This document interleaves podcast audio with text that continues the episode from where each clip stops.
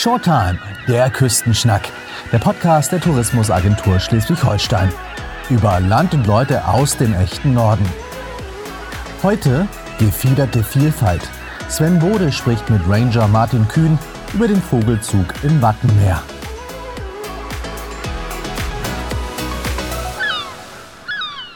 Wenn man an Schleswig-Holstein, die Nordsee und das Wattenmeer denkt, dann hat man gleich Möwengeschrei im Ohr. Dass es hier aber viel mehr Vögel zu sehen und zu hören gibt, das weiß Martin Kühn. Er ist Ranger im Nationalpark Schleswig-Holsteinisches Wattenmeer. Moin. Moin. Ja, was haben Sie denn zuletzt für Vögel gesehen?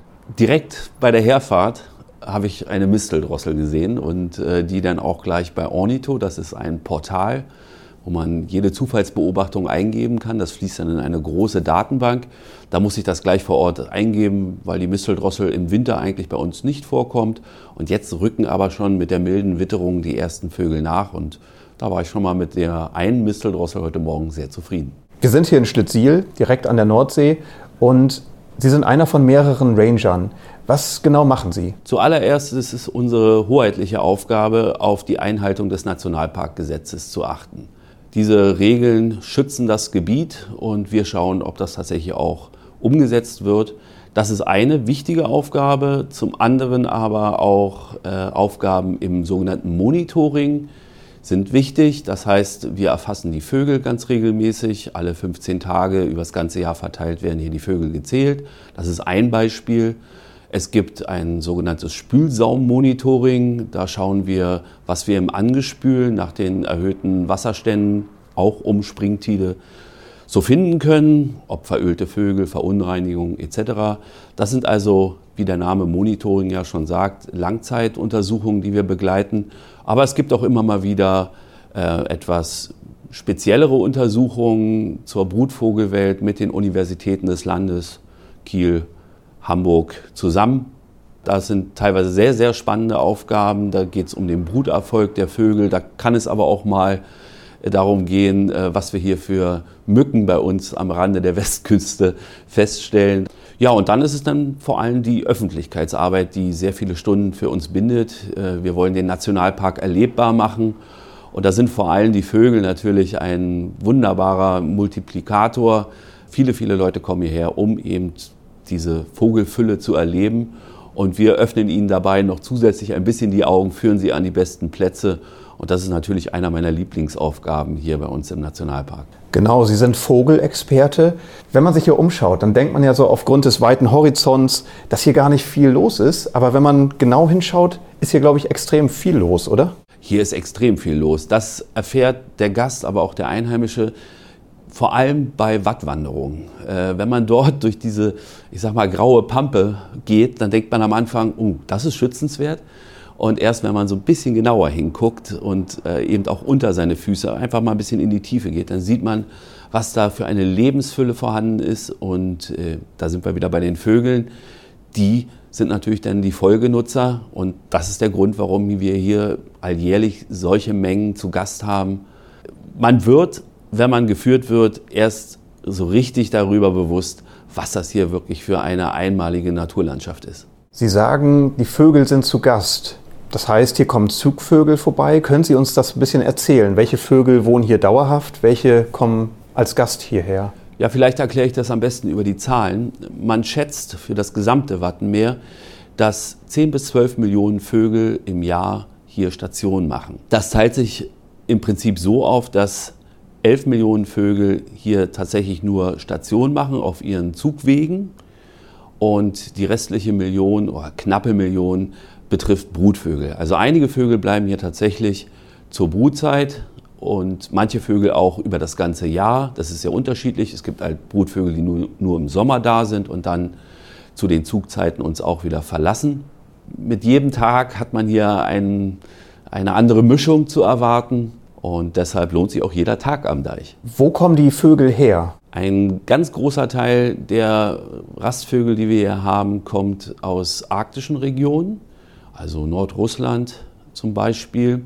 Und wir befinden uns hier am ostatlantischen Zugweg. Das heißt, sie ziehen alle entlang des Wattenmeeres dann an der Westküste Europas bis runter nach Afrika, mit unterschiedlicher Entfernung. Manche ziehen bis nach Südafrika, manche darüber sogar noch hinaus, bis an, an den Rand der Antarktis, wie zum Beispiel die Küstenseeschwalbe. Auf diesem Zugweg der Vögel, wie wichtig ist da das Wattenmeer? Das Wattenmeer ist ein enorm wichtiger Trittstein für viele, viele Vogelarten. Wenn es das Wattenmeer mit dieser Nahrungsfülle für sie nicht gäbe, dann würde sich der Zugweg auch ganz anders gestalten. Also hier können Sie auftanken in beide Richtungen Ihres Zugweges, zum Beispiel im Frühjahr.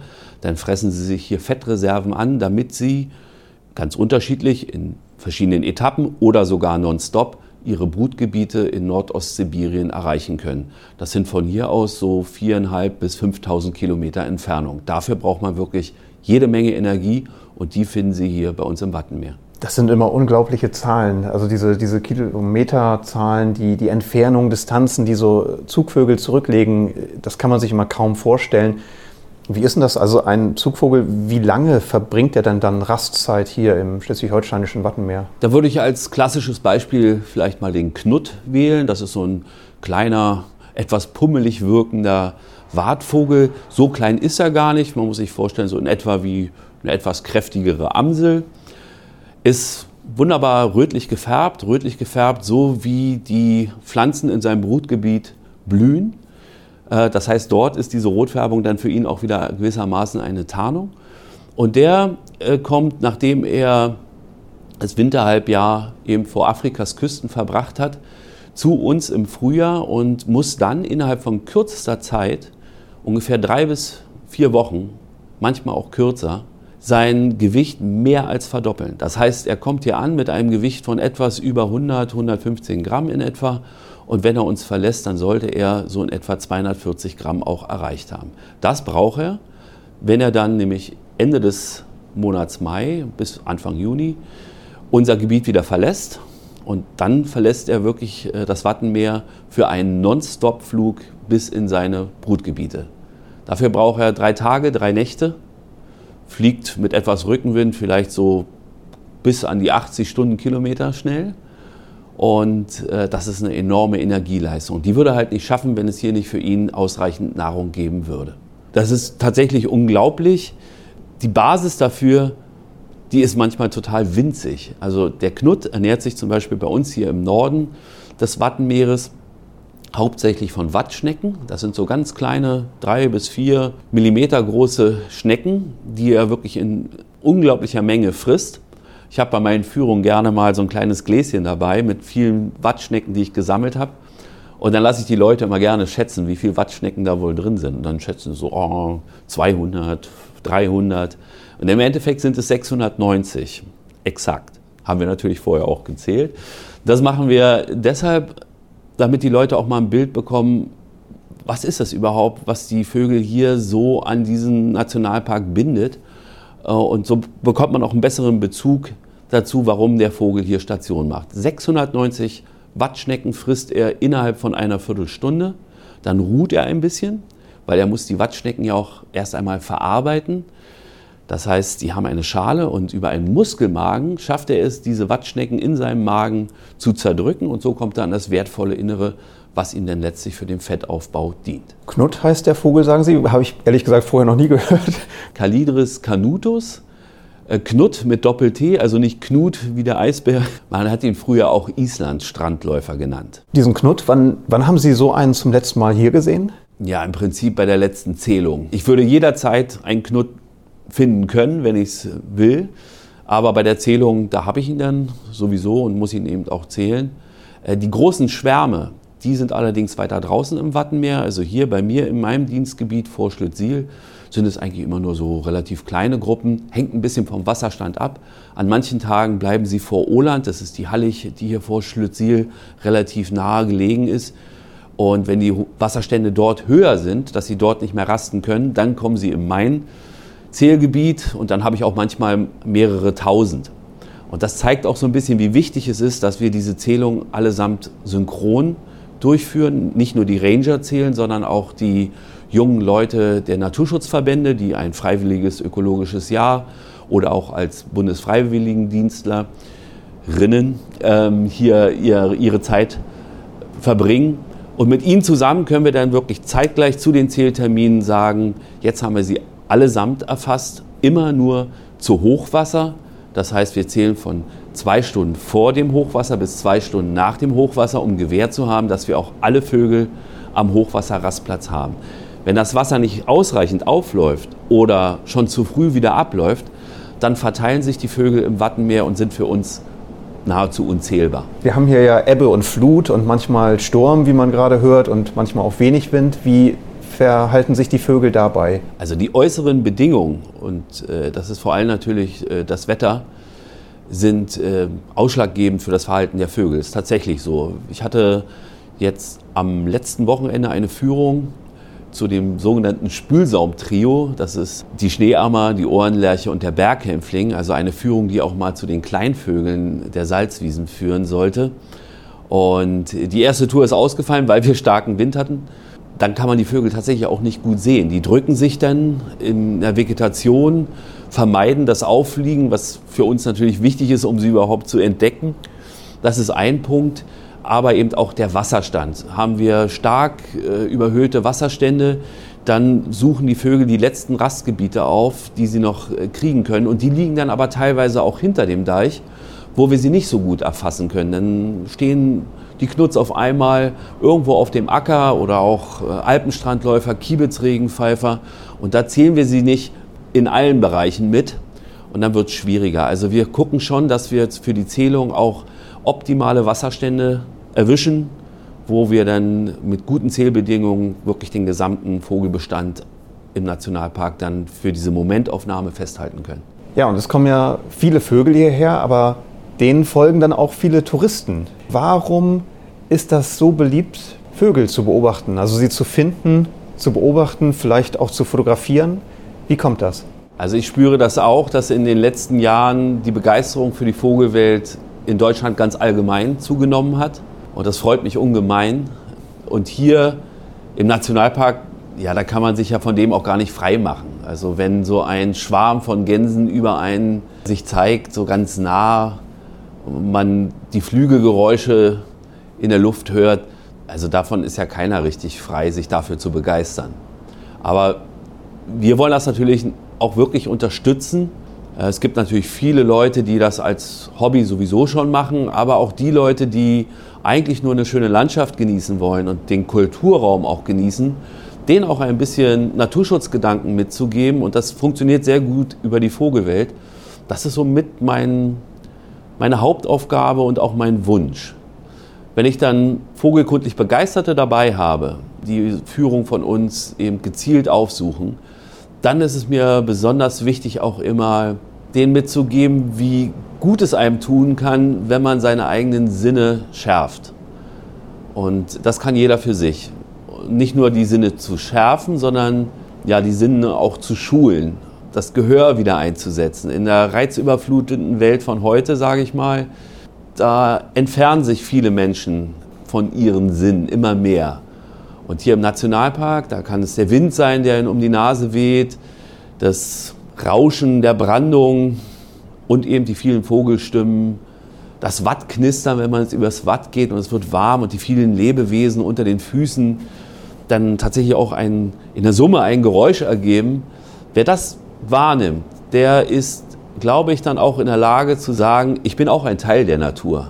Wenn ich durchs Watt gehe und irgendwann barfuß unterwegs feststelle, Mensch, die Strandläufer, die weichen ja kaum aus spätestens dann bekommt man, glaube ich, auch dieses Gefühl, ja, wir gehören auch nebeneinander gut zusammen.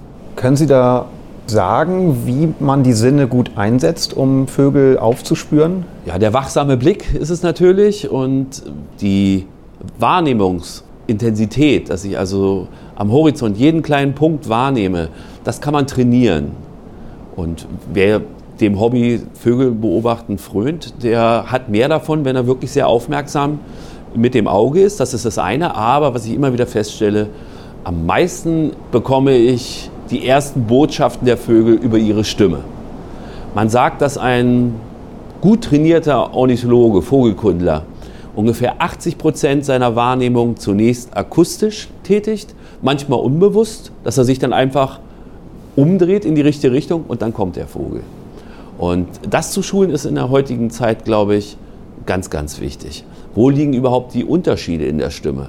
Wir haben hier zum Beispiel bei uns am Deich ganz regelmäßig den Wiesenpieper. Das ist so ein ganz kleiner Singvogel. Ja, so eine kleine graue Maus möchte man meinen. Im Detail natürlich sehr hübsch. Und dessen Ruf gleicht einer ähnlichen Art, also einer verwandten Art, dem Strandpieper, der bei uns vor allem im Winterhalbjahr hier im Wattenmeer ganz regelmäßig anzutreffen ist.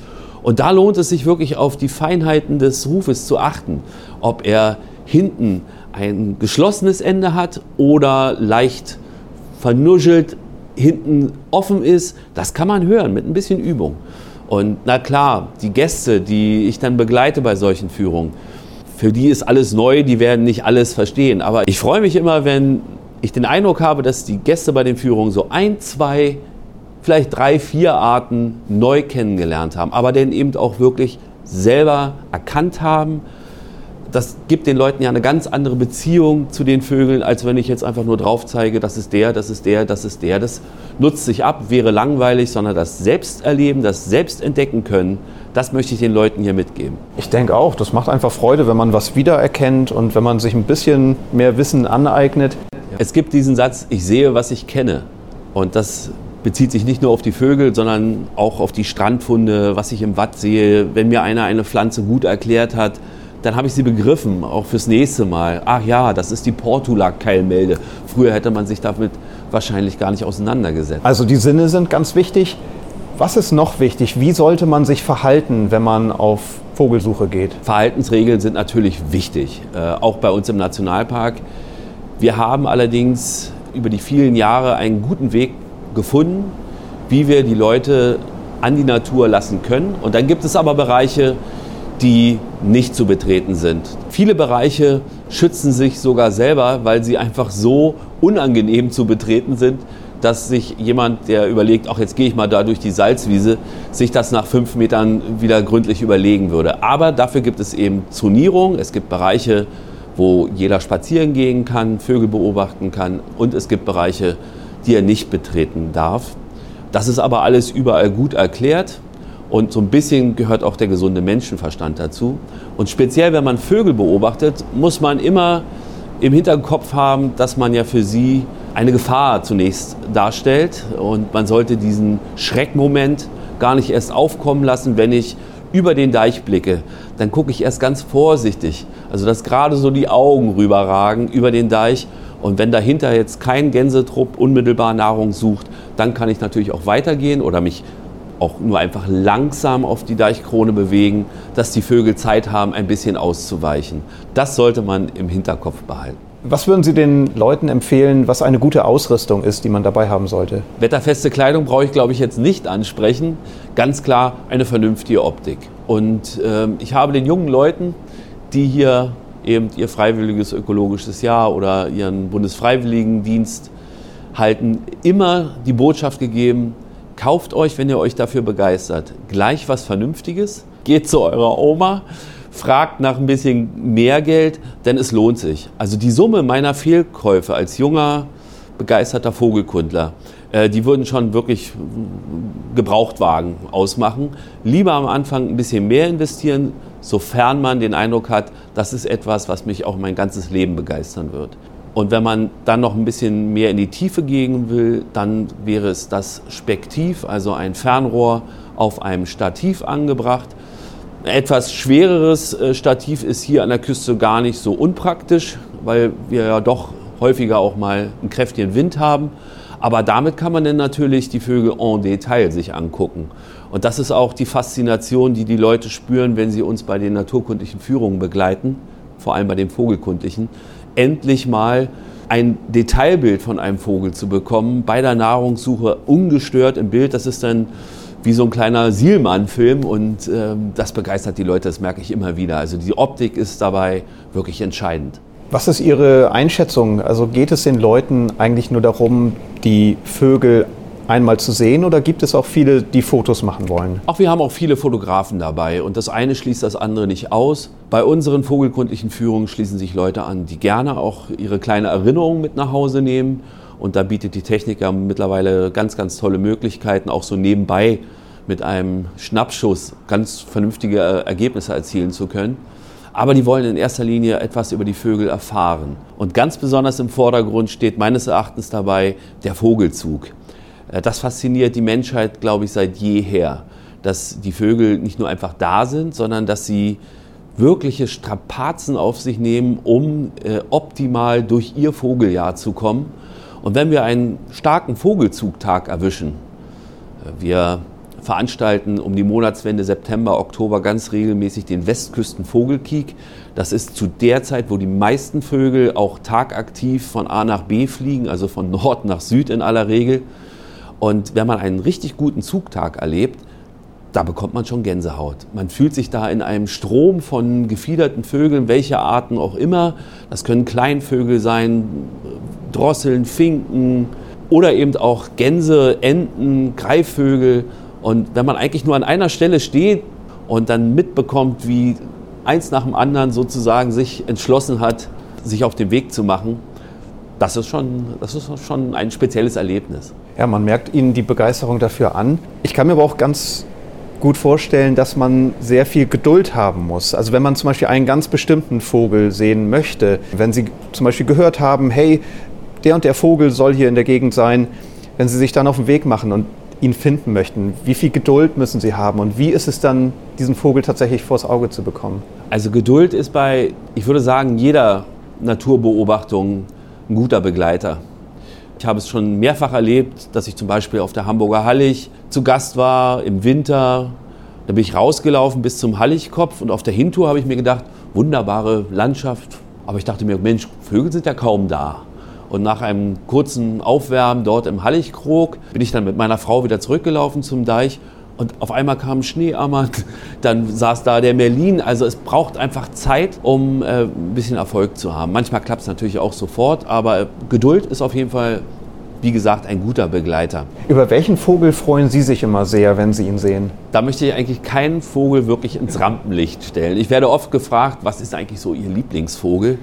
Es gibt ein paar Vögel, die, die mich schon äh, sehr begeistern. Dazu gehört die Zwergmöwe, eine sehr kleine Möwe mit ungewöhnlich dunklen Unterflügeln, sonst kennt man das bei Möwen eigentlich nicht, die sind unten hell. Zum Beispiel der Merlin, der kleinste Falke, den wir hier haben, wenn der sozusagen seinen Powerflug einsetzt, da fliege ich ein Stück weit mit. Oder der ein oder andere Seevogel, der ohne einen Flügelschlag Wahnsinnsgeschwindigkeiten erreichen kann, indem er über die Wellentäler surft. Und teilweise das gegen den Wind, also wie sowas möglich ist, das begeistert. Wie gesagt, da fliege ich mit. Manchmal ist es natürlich auch die Besonderheit eines Vogels, der eigentlich hier gar nicht vorkommt. Das ist für mich nicht im Vordergrund. Also der normale Wahnsinn reicht mir völlig aus und er nutzt sich auch nicht ab. Jetzt gerade ist es der Fall, dass in St. Peter-Ording eine Sperbereule entdeckt wurde. Und sowas sieht man nicht allzu oft. Und dafür begeistere ich mich eben halt auch. Noch schöner ist es natürlich, wenn man selbst mal was entdeckt. Und äh, das ist mir in der Vergangenheit auch schon ziemlich häufig passiert. Und das ist natürlich dann der wahre Adrenalinkick. Das gehört zu der Begeisterung für die Vogelwelt, glaube ich, auch ein Stück weit dazu. Wie wird man eigentlich Ranger? Bei mir war es so, dass ich schon als wirklich kleiner Junge äh, mich für die Vogelwelt begeistert habe und dann auch schnell den Kontakt gesucht habe zu Naturschutzverbänden. Auch als junger Mensch war mir relativ schnell klar, dass es nicht reicht, die Vögel nur zu betrachten, sich an ihnen zu erfreuen, sondern ich habe selbst in diesem kurzen Zeitraum auch schon mitbekommen, wie Vogelarten zurückgegangen sind und das hat mich auf den Plan gebracht, dann eben auch für ihren Schutz etwas zu tun. Und das kann man eben bei den Naturschutzverbänden sehr gut. Das war damals, ich komme ursprünglich aus Berlin, in Berlin der DBV, Deutscher Bund für Vogelschutz, heute NABU. Da gab es eine ganz vernünftige Jugendgruppe, äh, die mich begeistern konnte. Und seitdem habe ich davon nicht mehr abgelassen. Und das war sicherlich ein wichtiger Punkt, bei meiner Bewerbung, dass ich das mitgebracht habe.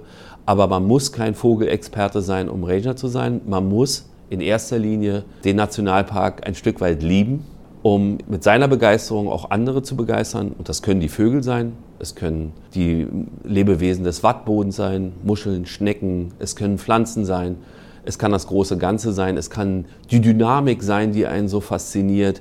Alles zusammen ist, glaube ich, das, was einen Ranger ausmacht, äh, seine Begeisterung auch vermitteln zu können. Also gibt es keine Ausbildung zum Ranger, aber Sie haben wahrscheinlich, was haben Sie studiert, wenn ich fragen darf? Von Hause aus bin ich Werbetechniker, habe also etwas ganz anderes vorher gemacht. Aber eben über die ehrenamtliche Schiene war ich schon sehr, sehr früh ganz tief äh, in der Materie Vogelbeobachtung, Vogelschutz, Naturschutz ganz allgemein. Es gibt eine Ausbildung, die jeder Ranger im Prinzip haben sollte. Das ist die Ausbildung zum staatlich geprüften Natur- und Landschaftspfleger. Ich habe diese Ausbildung nicht, wollte sie tatsächlich dann auch noch äh, sozusagen auf dem zweiten Bildungsweg äh, nachreichen. Da hieß es aber dann, Herr Kühn, das, was Sie da erlernen, das leben Sie ja jetzt schon lange aus. Das konnte ich dann auch ein Stück weit nachvollziehen. Und von daher komme ich jetzt natürlich dann auch schon mit Ü50 in einen Bereich, wo ich sage, okay, dann geht es halt auch ohne diese Ausbildung. Und viele Inhalte, die man dort erfährt, die erfahre ich ja auch. Also wir Ranger werden ganz regelmäßig geschult, gehen zu Fortbildungen. Auch mit Eigenantrieb kann man da eine ganze Menge machen. Also äh, ich spreche jetzt eher für meine Kollegen und Kolleginnen.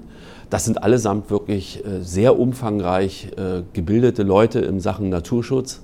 Sie kennen das Wattenmeer wie eben kein zweiter. Und nicht nur vor dem naturkundlichen Hintergrund, sondern eben auch die ganze Entstehung, die Kultur, die da drin steht. Und sie haben viele Kontakte zu den Einheimischen.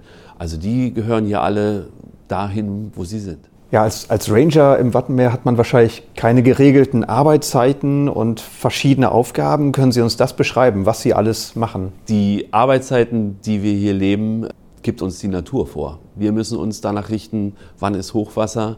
Manche Ereignisse finden halt am Wochenende statt. Manchmal lohnt es sich auch sehr, sehr früh, also vor dem eigentlichen Dienstbeginn draußen zu sein.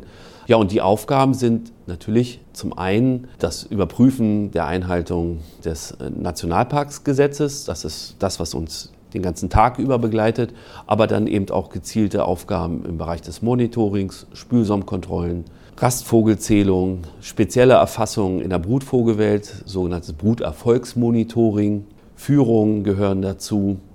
Aber dann vor allem auch sind wir sozusagen die Taskforce, wenn es mal zu besonderen und auch gefährlichen Situationen kommt, äh, wenn zum Beispiel ein Wal gestrandet ist, wenn es zum Beispiel zu einer Ölverschmutzung käme, dann sind wir am Start und jetzt gerade ganz aktuell zum Beispiel auch bei der Vogelgrippe. Das heißt, wir sammeln dann die Vögel ein. Das ist jetzt momentan so eigentlich meine Hauptaufgabe, die Situation zu dokumentieren. Wie viele Vögel sind davon betroffen, welche Arten. Sie werden beprobt, dann gehen diese Proben zum Landesveterinäramt und dort werden sie eben untersucht. Und äh, wir sammeln die Vögel auch ganz regelmäßig ab, weil wir den Folgenutzern es nicht so leicht machen wollen, sich davon zu ernähren. Wir stellen fest, dass eben auch Greifvögel und Silbermöwen von der Vogelgrippe betroffen sein können. Äh, wir werden das darüber natürlich nicht regeln können. Ich sage immer, die Party äh, findet draußen in der Salzwiese statt, wo wir die Kadaver gar nicht auffinden.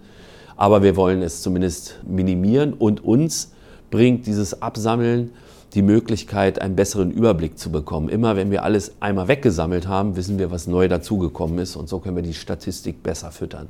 Ja, das klingt nach aktiven Umweltschutz. Ja, was sagen Sie insgesamt so zum Thema Klimawandel, Umweltschutz? Mit welchen Augen beobachten Sie das? Mit einem sehr kritischen Auge. Es gibt so viele Beispiele, wie der Klimawandel jetzt schon hier seine Auswirkungen zeigt. Da lohnt es sich, auf die Zahlen zu schauen. Die sind eben tatsächlich Fakten. Und ein Fakt wäre zum Beispiel, dass wir unter 33 ausgewählten Rastvogelarten, also die, die wirklich maßgeblich sind für das Wattenmeer, da haben wir bei 14 Arten einen rückläufigen Trend und bei nur sechs Arten eine gewisse Zunahme. Und der Rest, die haben einen gleichbleibenden Trend. Aber das zeigt ganz klar, hier ist etwas nicht in Ordnung. Und wenn man sich die Arten dann auch noch anguckt, die einen rückläufigen Bestand aufzeigen, sind das eben häufig äh, hochnordische, arktische Arten. Dort wirkt sich der Klimawandel noch viel extremer aus. Man kann jetzt schon definitiv sagen, dass sich die Schneeschmelze, die sozusagen der Taktgeber für die Brutvögel dort oben ist, deutlich um mehrere Wochen nach vorne verlegt hat in einem relativ kurzen Zeitfenster. Und das äh, macht mir wirklich Sorge. Gibt es aber auch Erfolge, also dass Sie sagen, hier, da ist ein Vogel wieder bei uns zu Gast, den wir hier lange nicht gesehen haben? Ja, es gibt äh, natürlich auch Tendenzen, die nach oben gehen. Es gibt auch Dinge, die sind zu feiern, weil sie einfach auf einem Level bleiben. Ein wirklich gutes Beispiel über den Erfolg von Naturschutzarbeit ist äh, bei der Ringelgans zu suchen. Wir feiern hier seit vielen Jahren die Ringelganstage auf den Halligen. Äh, eine Art, die mal eine Bestandsgröße von nur wenigen 10.000 äh, Vögeln hatte, also 20.000 so in etwa, 20.000, 30.000 vielleicht. Da gab es viele Gründe für und erst durch Schutzmaßnahmen äh, hat sich der Bestand wieder erholt auf das heutige Maß. Jetzt sind wir wieder irgendwo über 200.000. Und vor allem haben wir bei den Menschen hier in der Region ein Umdenken bewirken können. Mittlerweile werden die Ringelgänse hier auf den Halligen in der Biosphäre gefeiert. Dann gibt es dann Trachtengruppen, die dazu sogar tanzen. Die Ringelgänse sind wie alle Gänse Vegetarier. Sie fressen das frisch sprießende Grün und bevorzugt auf den Halligen. Sie können auch am besten mit dem gewissen Salzgehalt umgehen. Also sind sie also ein bisschen den anderen Gänsen in dieser Region voraus. Und deshalb suchen sie ganz bevorzugt eben die Halligen auf. Und wo viele Gänse rasten, na klar, da wird eben auch Gras abgefressen. Und gerade wenn im Frühjahr noch ein spätes Landunter stattgefunden hat, also eine gewisse Sedimentschicht und eine Salzschicht äh, auf der Hallig liegen und dann das wenige Grün, was sich da durchkämpft, dann noch von den Gänsen abgefressen wird, dann sieht die Hallig äh, manchmal im Frühjahr relativ braun und noch winterlich aus. Das ändert sich dann meistens relativ schnell. Aber äh, diese Akzeptanz hätten wir nie bekommen, wenn es nicht über ein Halligprogramm Nord seit vielen Jahren dort schon einen gewissen Ausgleich gibt für die Halligbauern. Aber durch diesen Kompromiss, den man da geschlossen hat, haben es die Ringelgänse gut, die Landwirte haben ein gutes Auskommen weiterhin und wir können natürlich mit unserer Werbung für die Ringelgänse auch den Tourismus fördern. Und das zu einer Zeit, wo auf den Heiligen zu dieser Zeit noch nicht ganz so viele Gäste zu erwarten sind. Also in der Vorsaison haben wir da sicherlich nochmal einen weiteren Aspekt äh, mit kreiert, mit den Heiligbewohnern zusammen, dass die Leute sich ein Naturschauspiel auf den Heiligen ansehen können. Als äh, Nationalpark Schleswig-Holsteinisches Wattenmeer feiern Sie in diesem Jahr das Themenjahr Vogelzug im Wattenmeer. Was bieten Sie da an Programmen an? Ich bin zunächst einmal total glücklich darüber, dass die Entscheidung bei uns im Haus so gefällt ist, das Themenjahr jetzt mal auf den Vogelzug zu lenken. Nicht nur, weil es mich eben auch so begeistert, sondern weil es jetzt mehr Möglichkeiten gibt, über Führungen nachzudenken, die das Ganze ordentlich thematisch aufgreifen können. Und so haben wir über das Jahr verteilt für jeden Monat drei Monatsvögel uns ausgedacht, die für diese Zeit besonders typisch sind, die man dann auch draußen erleben kann und über die es Spannendes zu erzählen gibt. Wir haben jetzt die ersten Führungen schon gehabt, die auch gut besucht war. Es ging auch Corona-konform. Im Freien lässt sich das, glaube ich, noch am leichtesten umsetzen. Jetzt in diesem Monat sind die drei Monatsvögel die Schneeammer, der große Brachvogel und der Seeadler. Die Schneeammer ist ein sehr auffälliger Vogel, also eine kleine Ammer, ein kleiner Körnerfresser mit schwarz-weißen Gefieder, so ein bisschen beige, aber eine absolute Schönheit. Und wenn so ein Schwarm von Schneeammern, den größten, den ich mal gesehen habe, das war so um die 500, aber das muss es gar nicht sein. Und wenn die dann über einen so rüberfliegen mit ihren gurrenden Rufen, dann wirkt das fast wie so ein Schneegestöber, wenn sie so durcheinander fliegen. Und also ich denke mal, es müssen nicht immer die großen Vögel sein, für die man eine Gänsehaut kriegen kann. Aber auch die Großen begeistern natürlich und so werden wir auch eine Seeadlerführung anbieten an der deutsch-dänischen Grenze. Wir werden also auch äh, Deutschland verlassen, weil in Dänemark gibt es auch einen ganz guten Winterbestand zurzeit. Werde ich auch von einer dänischen Kollegin begleitet, damit auch die Sprachschwierigkeiten da kein Problem darstellen. Und dort kann man zurzeit mit etwas Glück bis zu 30 Seeadler von einer Stelle aus beobachten. Und wer mal einem Seeadler so richtig in sein sehr, sehr scharfes Auge geschaut hat, der wird es nicht so schnell vergessen. Das ist ein stechender Blick, ein majestätischer Vogel. Da freue ich mich sehr, sehr, sehr drauf. Ist der Seeadler der größte Vogel, den man hier antreffen kann? Das ist er, definitiv mit seiner enormen Spannweite. Es gibt allerdings einen weiteren Vogel, den man hier schon gesehen hat, der liegt in der Spannweite noch etwas drüber. Das ist der schwarzbraun Albatros. Den hatten wir mal über einige Jahre hier zu Gast, ganz gerne vor Sylt zu sehen, aber auch im Rantumbecken von Sylt war er und auch auf Helgoland wurde er gesehen. Aber es war ein Vogel.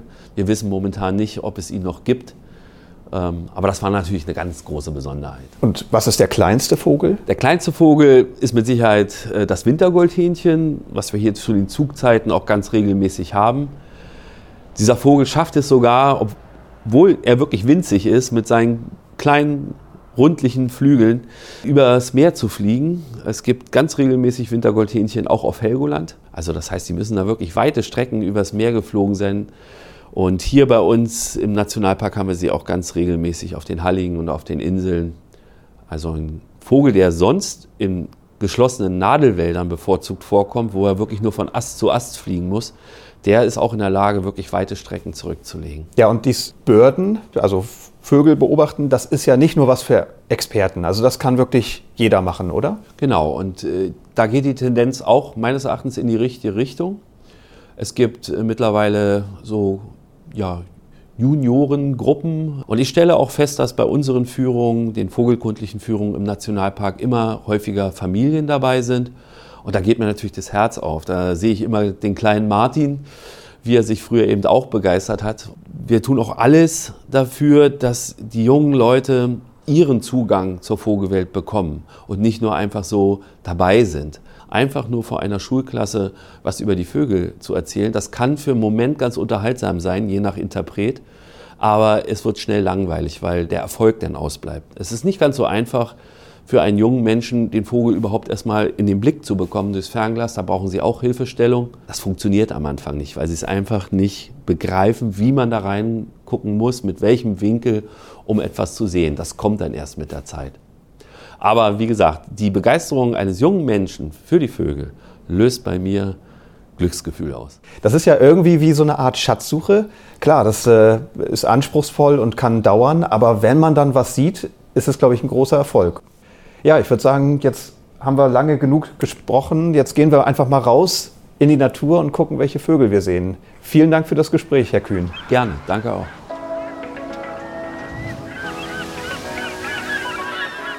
Nächstes Mal bei Showtime der Küstenschnack.